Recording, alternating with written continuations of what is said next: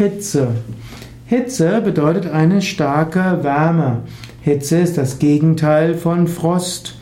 Wenn es sehr heiß ist, dann spricht man von der Hitze.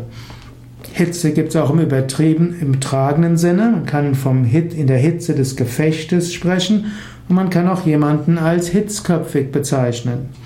Es ist gut, Enthusiasmus und Begeisterung zu haben. Manchmal gilt es aber, einen kühlen Kopf zu bewahren und einen Moment innezuhalten.